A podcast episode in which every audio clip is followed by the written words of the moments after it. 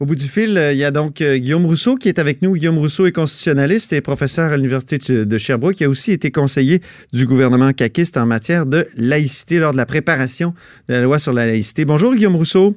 Bonjour. Aujourd'hui, on veut plutôt parler de cannabis parce que la loi sur euh, le cannabis, la loi québécoise qui a été préparée et adoptée par euh, le gouvernement euh, Couillard, a été validée en cours supérieur et on voulait en discuter avec toi, Guillaume, parce qu'il y a des questions constitutionnelles là-dedans. Oui, effectivement, c'est une question de, partage des compétences.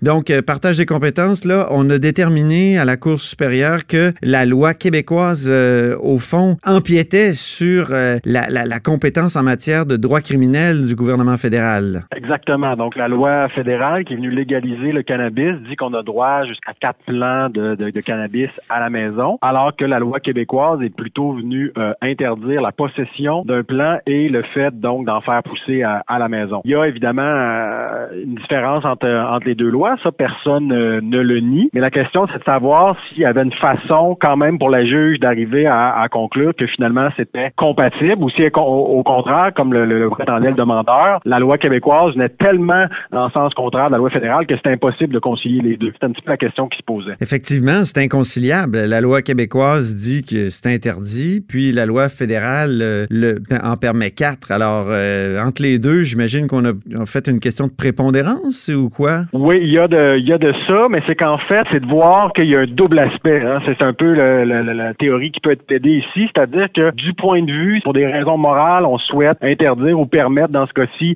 le cannabis. Mais là, effectivement, ça relève d'une question de, droit criminel, donc de répression, de choses qui seraient immorales ou pas. Et dans le cas du Québec, le Québec, lui, ce qu'il dit, c'est qu'il n'est pas là pour euh, recriminaliser la possession ou le fait de faire pousser du cannabis. Le Québec, lui, ce qui le préoccupe là-dedans, c'est une question de santé publique. Donc, si vous avez des gens qui font du cannabis, hein, ça peut poser des, problèmes, ça peut favoriser la consommation et tout. Donc, la juge aurait très bien pu dire, d'un point de vue fédéral, c'est permis, puis c'est une loi qui relève du droit criminel, mais d'un point de vue québécois, qui est tout autre, c'est celui de la, santé publique, parce que dans le fond, la juge, ce qu'elle est venue dire, c'est que c'est comme si le Québec, par sa loi, cherchait à réprimer la production de cannabis, comme si la répression de, des plantations de cannabis était une fin en soi, alors que le Québec, c'était pas ça. C'est pas pour raison de, conservatisme moral que le Québec est arrivé avec cette loi-là. C'est vraiment pour des raisons de santé publique. Et c'est là où, dans le fond, la juge apporte un jugement sur les raisons pourquoi le Québec a fait ça. Oui, c'est ça. Mais euh, c'est difficile de distinguer une interdiction criminelle d'une interdiction, disons, pénale. Est-ce que c'est -ce c'est la bonne façon de le dire? Oui, parce que là, ça parce que ça, il y avait au Québec, c'était pénal. En termes d'amende, effectivement. Donc, c'était du pénal québécois, du pénal provincial, par opposition à, à du criminel. Et une des différence entre les deux, c'est vraiment qu'au niveau criminel, on est plus sur une question morale. Donc, on souhaite interdire un comportement et à sortir donc le comportement de, de, de, sanctions pour des raisons morales. Donc, on considère que moralement, on considérait que c'était mal de, faire pousser du, cannabis.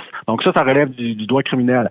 Mais à partir du moment où on dit au gouvernement du Québec, nous, on porte pas de jugement moral sur les gens qui font pousser du cannabis. Par contre, comme responsable en matière de santé publique, on veut limiter ça. Donc, c'est vraiment, euh, et là, c'est de savoir si est-ce que c'est d'abord et avant tout une question de morale, puis de manière très, très accessoire, c'est de la santé publique, auquel cas on conclut que la mm. loi québécoise est invalide. Mais si on dit, euh, attention, c'est vrai qu'il y a un aspect moral, mais c'est vrai aussi qu'il y a un aspect euh, santé publique. Puis ah, moi, je pense pas que le Québec se sert de la santé publique comme, comme paravent, comme excuse pour adopter une loi dont le véritable but est de, de, réprimer le cannabis pour des raisons morales. Je pense que le Québec avait vraiment des, des vraies raisons, puis il y avait toute une littérature scientifique, des experts médecins ça arrive, euh, le dire. Ouais. Donc, en terminant, Guillaume Rousseau, ça arrive de plus en plus que le droit criminel est utilisé pour invalider euh, une loi québécoise ou une loi provinciale en vertu du partage des pouvoirs? Effectivement, donc le droit criminel, c'est extrêmement large comme, euh, comme compétence. Donc, si on l'interprète de manière large, puis qu'en plus, on permet pas au Québec de venir régir des choses qui sont très problématiques, et ça, c'est tout le fédéralisme coopératif. Vous savez, quelques années,